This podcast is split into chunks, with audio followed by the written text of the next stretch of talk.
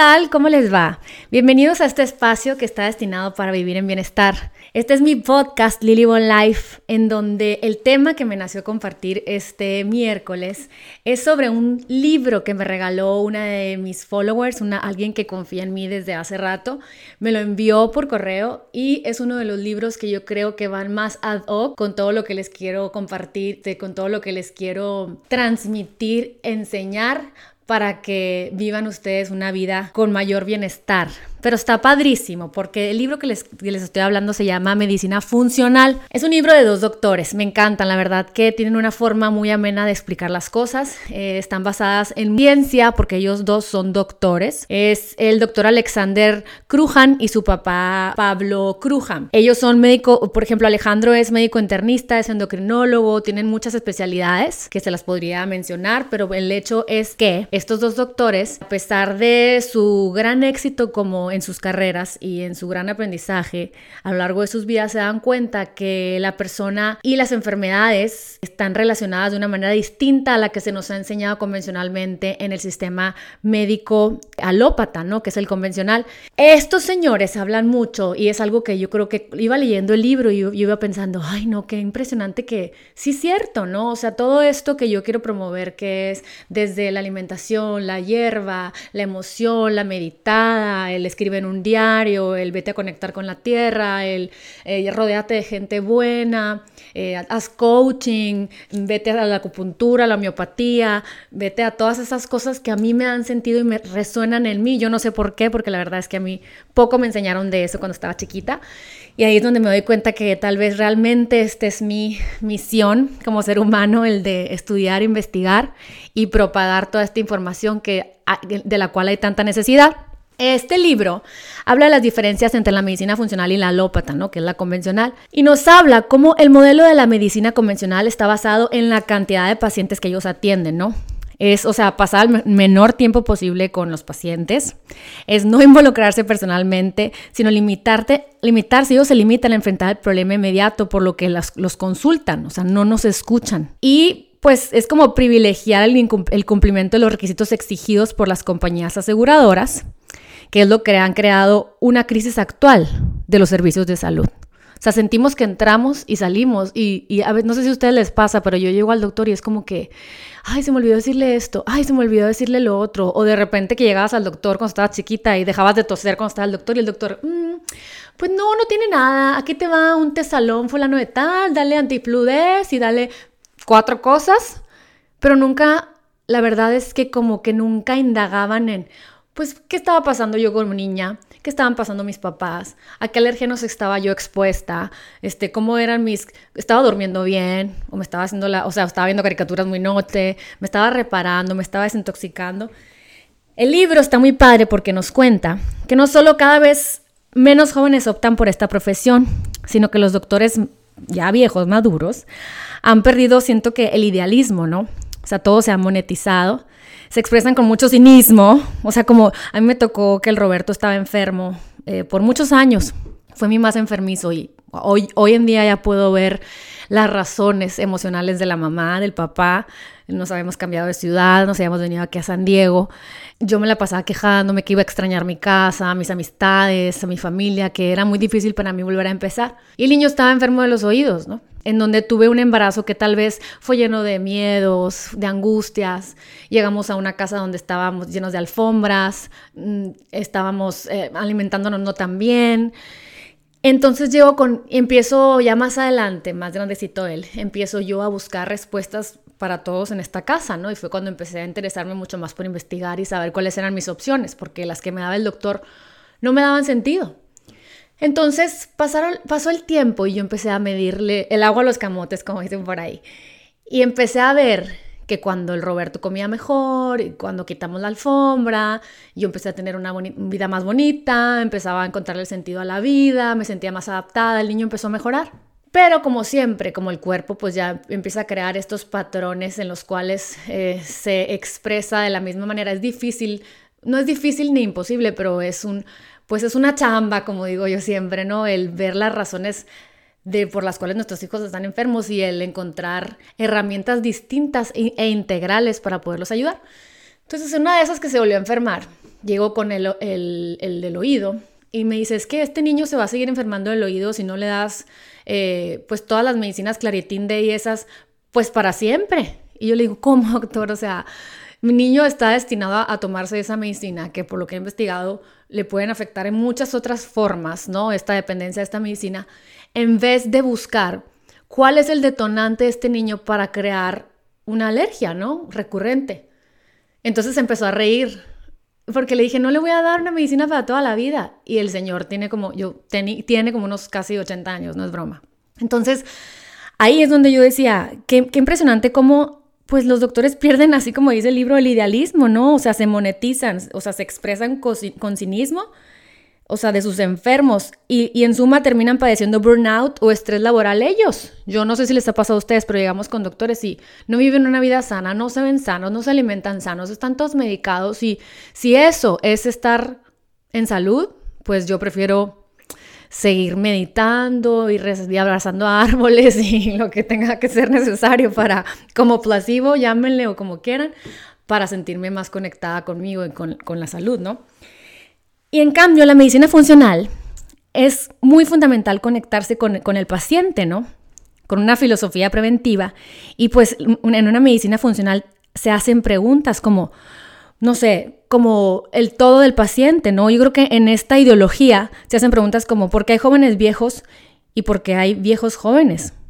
O con otras palabras, ¿por qué hay jóvenes enfermos y ancianos saludables? Qué interesante, ¿no? Empezar a, a observar pues esta premisa, ¿no? La medicina funcional reconoce las diferencias entre edad biológica y edad cronológica y analiza las contribuciones del estilo de vida y el medio ambiente que fomentan el riesgo de generar una enfermedad. Me queda claro, por todo lo que ha ido pasando en los últimos años la medicina, vemos que la gente la verdad es que está buscando respuestas, pues, pues la verdad es que queremos sanar. O sea, ya no nos ya no nos sentimos satisfechos cuando te dicen, ay, es que tienes esto, te voy a dar esta medicina, como a mí cuando me diagnosticaron con Hashimoto. Yo decía, bueno, pero, pero ¿por qué se vio? ¿Qué estaba haciendo mal? ¿Cómo puedo no repetirlo en mis hijos? ¿O, cómo podemos parar esa expresión genética que la estamos prendiendo, ¿no? ese, ese interruptor que se prende cuando cuando no tenemos un entorno bueno de, nuestro, de, nuestro, de nuestra vida, ¿no? Cuando no le damos lo que necesita nuestra vida. Entonces, la verdad es que yo, yo realmente sí creo que la medicina convencional está en crisis. Claro que es una maravilla, pues nos resuelve problemas difíciles cuando nos da una infección, cuando nos... un trauma, un, accidente, ¿no? Cuando se necesita cirugía, pero no para nadísima para enfrentar la epidemia de enfermedades cronológicas degenerativas en la cual estamos viviendo. Es una era muy interesante de observar. Vivimos más, sí, cierto, porque mucha gente dice, ay, pero pues la expectativa de vida antes era de no sé cuántos años. Pues yo sé, pero no vivimos mejor, no vivimos más tranquilos. O sea, hay mucha obesidad, hay diabetes, hay cáncer, hay artritis, hay mucha gente loca, o me incluyo, o sea, hay mucha demencia, hay muchas enfermedades de la mente que hoy no estamos entendiendo, ¿no? Entonces, a ver, si nuestro estilo de vida y alimentación han cambiado muchísimo en los últimos 70 años, entonces, ¿por qué seguimos utilizando el modelo de atención médico diseñado a principios de, del siglo XX, ¿no? O sea, yo creo que ya está caduco y es por eso que cada vez se hace más popular toda esta medicina integral, toda esta medicina funcional, todas estas herramientas y todas estas gentes como yo que estamos en búsqueda de encontrar todos los lados de la moneda, ¿no? De, tratar de tener más herramientas porque no están siendo suficientes. Un médico, por ejemplo, no indaga, no te pregunta jamás cuál es el origen del problema, lo que yo les decía de chiquita, ¿no? No se ocupó de tu alimentación. De hecho, estos dos doctores comentan en el libro que es impresionante todos sus años de estudio. Estudio picudo, pesado y mis respetos para todos aquellos que saben tanto. Pero dicen, jamás me enseñaron, a pesar de que era endocrinólogo, médico internista, dice el doctor eh, que no le enseñaron nada sobre nutrición, sobre alimentación, ¿no? Entonces, pues qué interesante pues hasta el día de hoy un doctor no, te pregunta de nada de eso. No te pregunta cuál es la profundidad de tus sueños. Si tú llegas, oye doctor, es que me salieron los análisis de la tiroides eh, baja o traigo esta, estas ronchas dermatólogo y el dermatólogo no te dice, oye, pero ¿cómo duermes? O sea, son muchas, o haces ejercicio, ¿no? ¿Cómo está el estrés en tu vida? ¿Qué está pasando en tu vida? ¿Cuál es la situación emocional en la que te encuentras? ¿Estás bien con tu matrimonio? ¿Estás bien en tus estudios? ¿Están tristes tus papás? ¿Se divorciaron tus papás? ¿Se te murió alguien? ¿Estás enfermo? ¿No? Y tampoco te pregunta, ¿tienes apoyo familiar? O sea, ¿te llevas bien con tu familia? ¿O social? ¿O económico?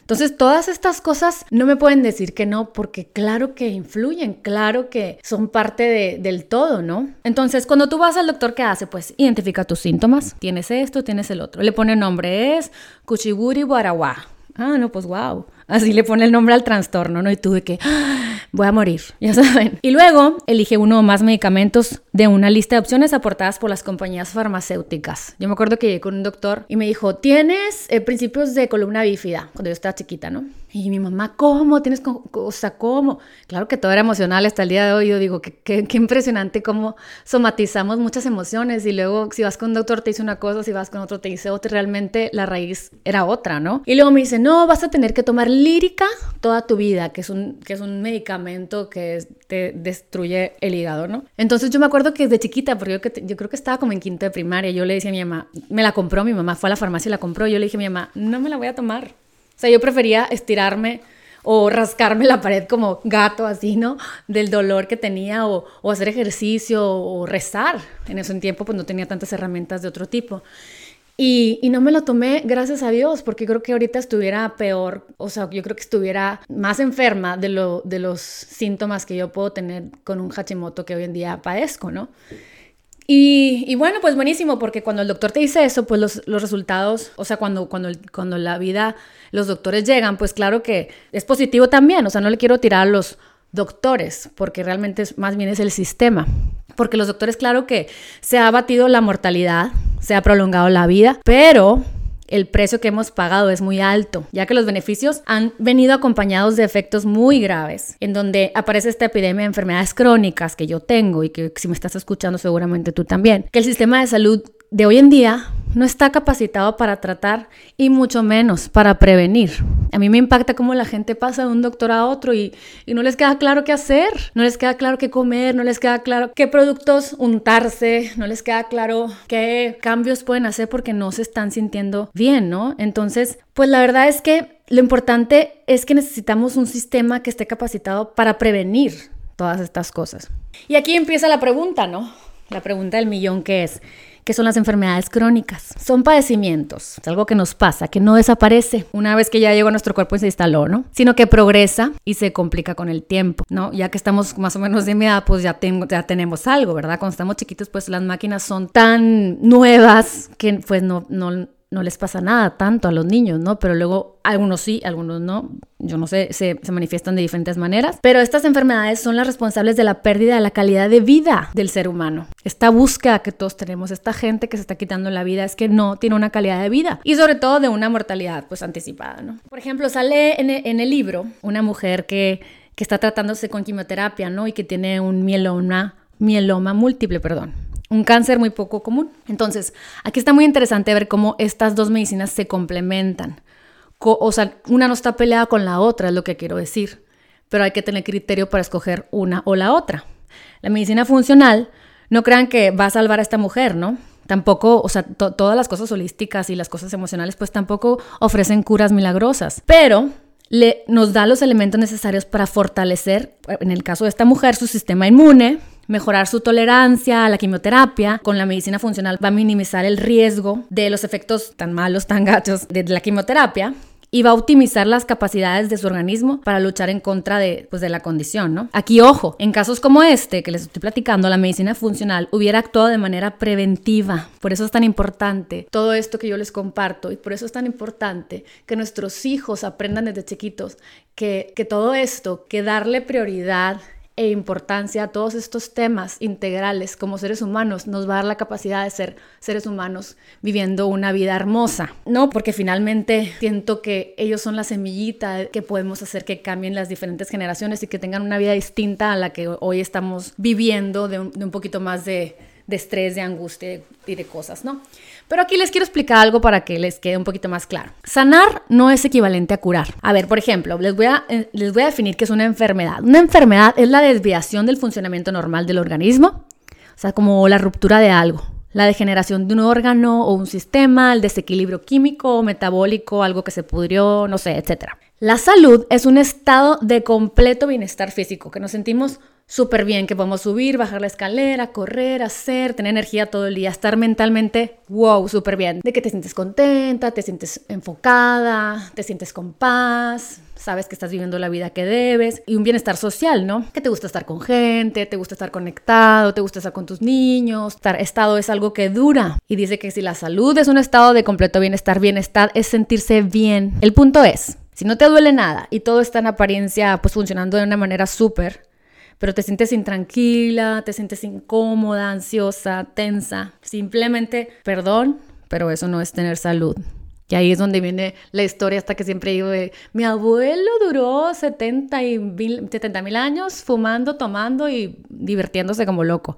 Bueno, pero vamos a preguntarle a tu abuelo si estaba inmensamente feliz en, una, en salud y en un estado de completo bienestar físico, emocional y social, ¿no? Qué interesante observar aquí, pues, nuestra... Eh, nuestra, nuestros eh, ¿cómo se dice? Nuestros ancestros, cómo vivían, ¿no? La medicina funcional, en cambio, lo que hace es que se centra en nosotros y no en nuestra enfermedad, ¿no? Y no en la enfermedad. O sea, sanar en, dentro de la medicina funcional implica hacer cambios que impacten de una forma real nuestra salud. Lo que hace la medicina funcional es que cura y arregla todo el tiempo, ¿no? De como yo, de que si me estoy comiendo una ensalada no es porque quiero ser flaca pasado mañana, o si estoy tomándome ashwagandha no es porque no me quiero volver loca con mis hormonas en el futuro, sino que es todos los días darle esos elementos, esos minerales, esas vitaminas, esa meditación, escribir sobre qué estás agradecido, esos aceites esenciales cuando ves que a lo mejor has estado en estrés y a lo mejor pescaste alguna bacteria, es todos los días darle algo al cuerpo para que funcione de una manera adecuada. Porque una cosa es, por ejemplo, sanar es, hacer todo esto que les platico. Curar, que es lo que hace la medicina alópata, es arreglar todo el tiempo. Lo que pasa es que curar no es duradero. Da pasos a otras enfermedades porque es un quick fix. Ay, pues me, duele el brazo, ¿no? Pues tómate el, lírica. Mm, sí, pero me sigue doliendo, ¿no? Pues tómate más. No, ahora tómate un Excedrin porque te duele la cabeza, un Advil. Pero ¿qué pasa? Estás tapando ahí un fuego.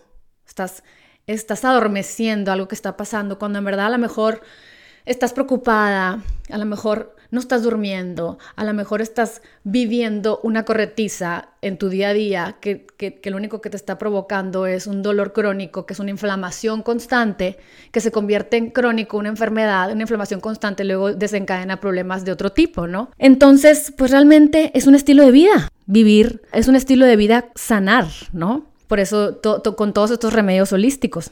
En resumen, ¿qué es sanar? Cambios simples, trascendentales como reducir el estrés, mejorar nuestros hábitos alimenticios, hacer ejercicio físico, promover una sensación de comunidad, saber cuál es tu misión, qué es lo que te gusta hacer, por qué te gusta ayudar o no ayudar, cantar, bailar, pintar, lo que te guste hacer, porque eso le da sentido a la vida y te, te, ocasiona un bienestar emocional y espiritual en donde sabes que estás en el lugar correcto, con la gente correcta, fuiste dotado de, hay que observar y hacer crecer en nosotros y en nuestros hijos para que somos buenos, que nos hace feliz y promover esos momentos para tener un bienestar que trasciende nuestra salud, ¿no? Pero bueno, les quiero platicar un poquito más para que les quede más claro. ¿Cuáles son los antecedentes de la medicina? A mí me encanta porque yo desde que vi el documental The Truth About Cancer, que tienen un libro que está buenísimo, está muy largo, que se lo recomiendo mucho porque habla sobre cómo empezó la medicina alópata, las mafias que existen, cómo se descubrieron que las, que las hierbas sirven, cuáles son los aceites esenciales que le ayudan a tus células. Está muy padre porque como que te borra ciertos mitos que por medio del miedo o por medio de que creemos que el doctor es Dios y lo sabe todo, pues no es, es, no, no demeritar que son unos grandes, unas grandes personas, no, no, no, no quiero demeritar eso, sino que el sistema viene corrompido desde mucho antes, ¿no? Por ejemplo, en este libro que, que les estoy súper recomendando, sabemos que el Renacimiento desde entonces había hallazgos de mucha importancia, pero cada nuevo hallazgo tardaba mucho tiempo en comunicarse a las sociedades médicas porque pasaban años para que todos implementaran lo que se iba descubriendo. Imagínense en esos tiempos donde no había WhatsApp, pues ya sabrán, ¿no? Aunque en Estados Unidos ya existían escuelas de medicina desde finales del siglo XIX, estas escuelas no compartían el mismo programa académico, pero no había criterios de selección, por ejemplo, y el único objetivo que tenían ellos en esas escuelas era ganar dinero. El alumno lo que hacía en esos tiempos, eh, memorizaba ciertos artículos y libros de texto y casi no se investigaba, dice que casi no tenían muchos pacientes, por lo que entonces no, no avanzaban, ¿no? Entonces fueron las fundaciones Carnegie y Rockefeller, que fueron las que financiaron a la Asociación Médica Americana. Si ustedes ven, hay un documental, no me acuerdo cómo se llama, sobre la historia de Estados Unidos, que habla donde estas dos familias eran como las que empezaron a desarrollar Estados Unidos y que las vías ferroviarias y las telecomunicaciones, bueno, eran tan poderosas y tan adineradas que dijeron, no, pues vamos haciendo la Asociación Médica Americana, ¿no? AMA. Y vamos como que diciéndoles a todos, vamos a promover el desarrollo de la medicina alópata, que en ese tiempo se encontraba en pañales. Este, vamos a eliminar cualquier tipo de práctica médica que representaba la competencia de ellos. Y fue bueno para unas cosas, pero ¿qué pasó en el lado holístico e integral, que es el que yo peleo? ¿Qué pasó? Pues se tiraron a la basura siglos de sabiduría ancestrales, ¿no? Desde la medicina china, la medicina ayurvédica. Llámenle ustedes chamanes slash Native Americans, pero pues la verdad es que era medicina naturista ya comprobada, ¿no? Entonces, pues qué lástima, porque pues inició una persecución de acupunturistas, quiroprácticos, osteópatas, homeópatas, naturópatas y todos los que me caen hoy en día.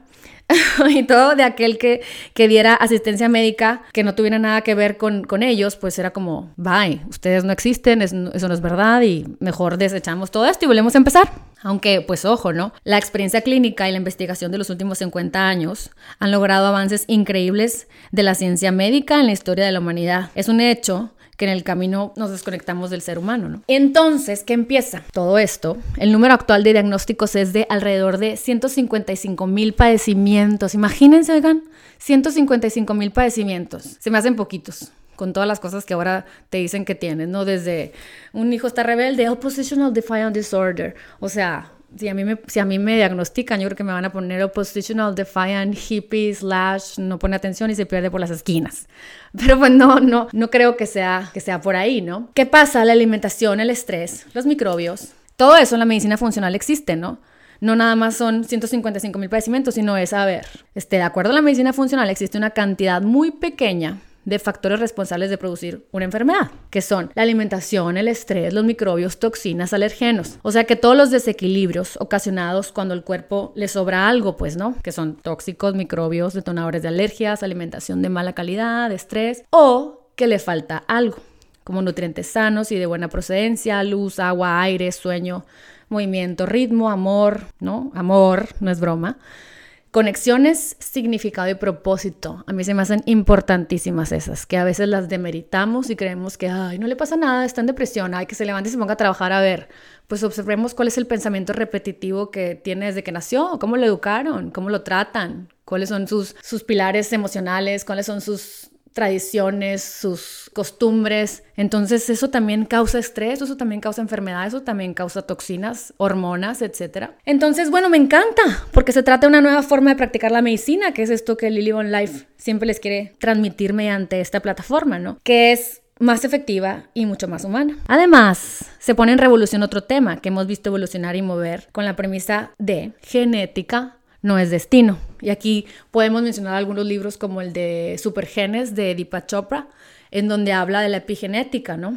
En donde dice que la presencia de un gen no garantiza que éste se exprese en, nosotros, ¿no? En, las personas. Dice que no es una sentencia y que está en nuestras manos que se active o que permanezca así como calladito toda la vida, ¿no? Hay dos ejemplos buenísimos que me gustaría compartir del libro de medicina funcional y que lo, que lo he visto mencionado en otros libros porque son estudios pues muy impactantes de cómo la medicina, el, más bien de cómo el miedo nos obliga a tomar decisiones alópatas, decisiones de medicina convencional y que no, era necesario, ¿no? Por ejemplo, hay uno muy interesante que me encanta, que se llama FOAD, que está basado en FOAD, se llama, que es Fetal Origins of Adult Disease, que son orígenes fetales de la enfermedad del adulto, o sea, fetales, o sea, desde el vientre materno. Qué interesante, ¿no?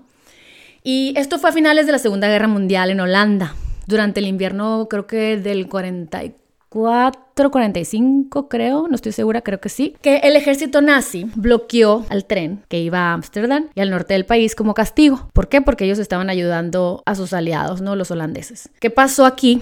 Pues que no hubo abasto de alimentos y creó una grave hambruna en la población y ocasionó muchas muertes. Los fetos de las mujeres embarazadas en ese tiempo pues sufrieron desnutrición dentro del útero de la madre, pero una vez que la crisis se resolvió y los bebés nacieron, los sobrealimentaron, ¿no? Fue cuando ya mejoró todo, ya hubo otra vez abasto y la la la pues empezaron a, las madres alimentaron de más a los, a los bebés. Lo que pasó es que el metabolismo de esas personas se adaptó a funcionar en modo ahorrativo durante su gestación y luego se cargó por exceso, se sobrecargó por exceso de calorías. Lo interesante aquí es que las consecuencias de esto se vieron medio siglo después, o sea, 50 años después, literal. ¿Qué pasó con esas personas? Pues estaban mucho más enfermas del corazón, estaban con problemas de obesidad, con colesterol malo, problemas de muchos tipos como diabetes, entre otros procesos metabólicos. Entonces, ¿qué es lo que se aprendió de esto?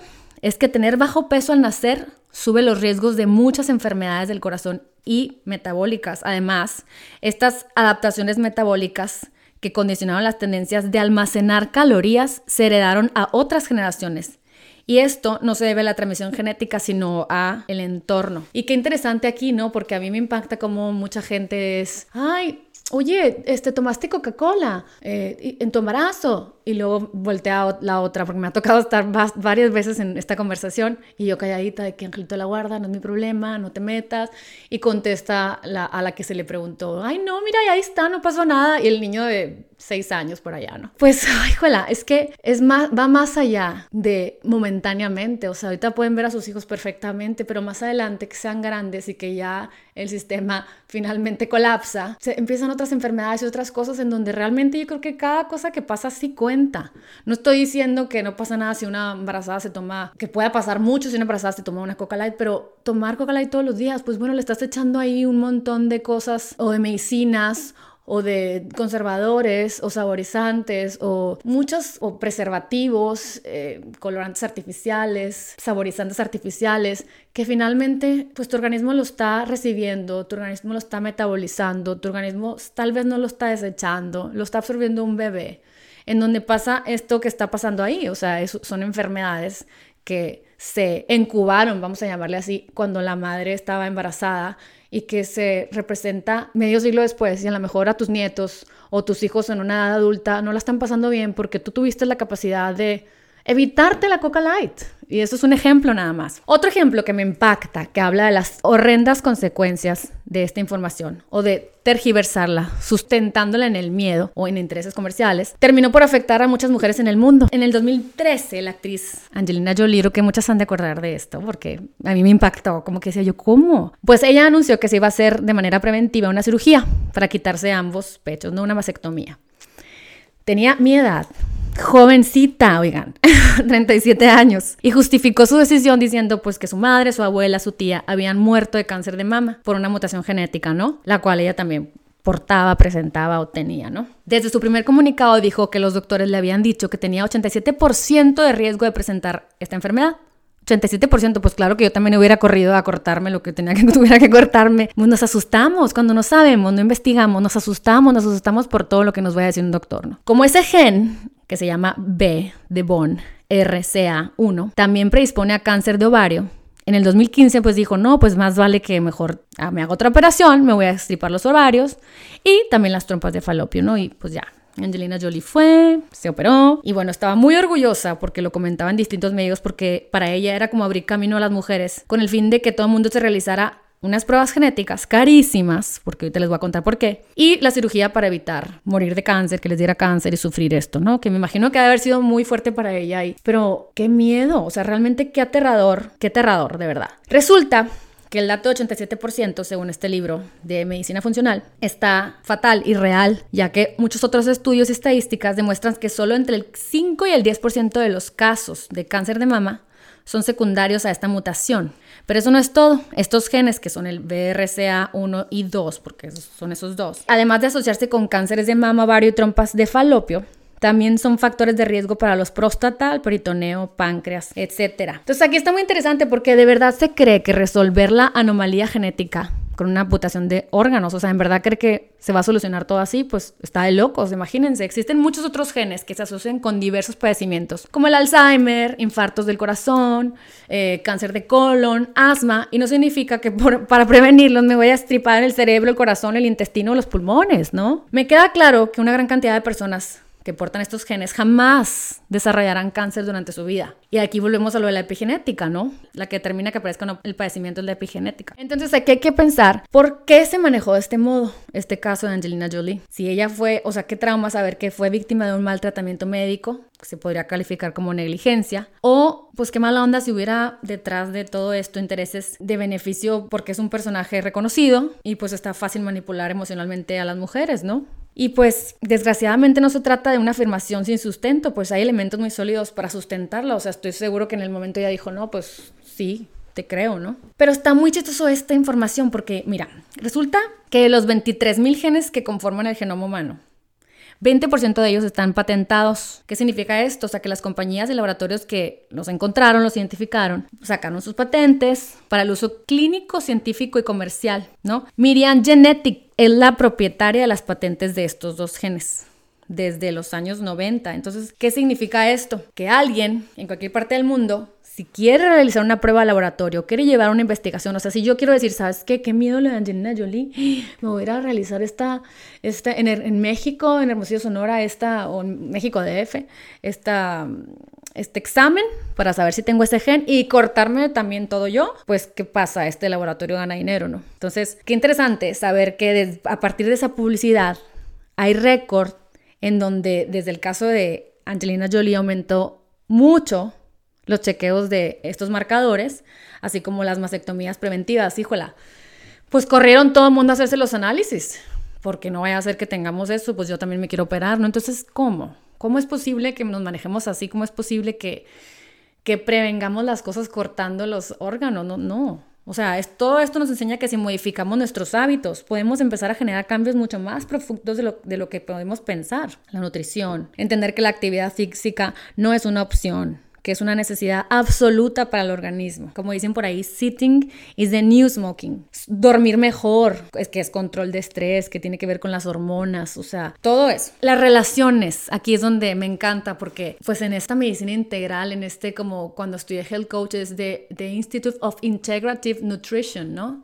En donde integras muchas partes de, del todo y la felicidad en las relaciones es lo máximo. ¿Por qué? Porque la felicidad es una elección personal y depende de nuestras relaciones y de nuestros vínculos que construimos a nuestro alrededor que seamos felices. Y está muy interesante porque de esto habla el estudio Grant, se llama, que inició en 1938 y que todavía continúa. En este estudio se reclutaron a 268 estudiantes de Harvard y a 456 jóvenes que no fueran delincuentes de las colonias más pobres de Boston. Blancos, físico bueno y mental, sano y, todos eran estadounidenses, ¿no? A lo largo de más de 75 años se han seguido evaluando, ¿no? Cada creo que dos años. Y tiene descubrimientos bien llamativos. Por ejemplo, Dice en estos estudios de seguir a todas estas personas y sus relaciones y hacen y o dejan de hacer, eh, se descubrió, por ejemplo, que el alcoholismo es la principal causa del fracaso matrimonial. Dice que la infancia es destino y aquí es donde vienen todos estos temas con los cuales he querido seguir creciendo haciéndome life coach, aprendiendo sobre las emociones, las enfermedades, patrones heredados, ahorita que estoy cursando lo de MMK, porque qué interesante, infancia es destino ya que a partir de ella edificamos nuestras vidas. Y si tú eres mamá como yo, y si tú ayudas a la gente o quieres ayudar a las gentes de tu alrededor, pues te tienes que dar cuenta que, sobre todo a los niños, pues que si logramos ser personas felices, vamos a poder ser, lograr ser madres felices y vamos a, y nuestros hijos van a poder ver un ambiente muy agradable en el cual, si el destino va a ser parecido a su infancia, qué maravilla, ¿no? Y cuidarle sus emociones, conectar las emociones con lo que les está pasando. Entonces, eh, chéquense esto porque dice datos muy interesantes. Dice que 141 mil dólares más anuales gana en promedio aquello que tuvo relaciones maternas muy sólidas y cariñosas, ¿no? De niños comparados con el grupo que tuvo madres ausentes o indiferentes. Entonces, oigan, dejen los celulares este, y pónganse a buscarle sentido a la vida porque nuestros hijos absorben todo lo que les damos. Entonces, imagínense, o sea, vamos a ser hijos que sean que sean productivos, que estén enamorados de sus virtudes, que estén enamorados de sus talentos, que se sientan amados, que se sientan apreciados. Y entonces, ¿qué va a pasar? Una persona que está llena por dentro da luz, trabaja bonito, trabaja con un sentido, ama a los que lo rodean. Entonces, pues se me hace muy interesante el tema, ¿no? Dice también que quienes crecieron en su niñez del apoyo y cariño materno desarrollaron demencia, ah, quienes carecieron, perdón. Dice que quienes carecieron en su niñez del apoyo y cariño materno desarrollaron demencia con mayor frecuencia en la vida adulta. Oigan, qué feo, qué feo que un niño se sienta que no es querido, que no es aceptado, que no es amado, que no podemos estar con ellos, que tenemos otras prioridades. ¿Por qué? Porque llega la factura, llegan a cuando están grandes y se sienten que no son suficientes, se sienten que...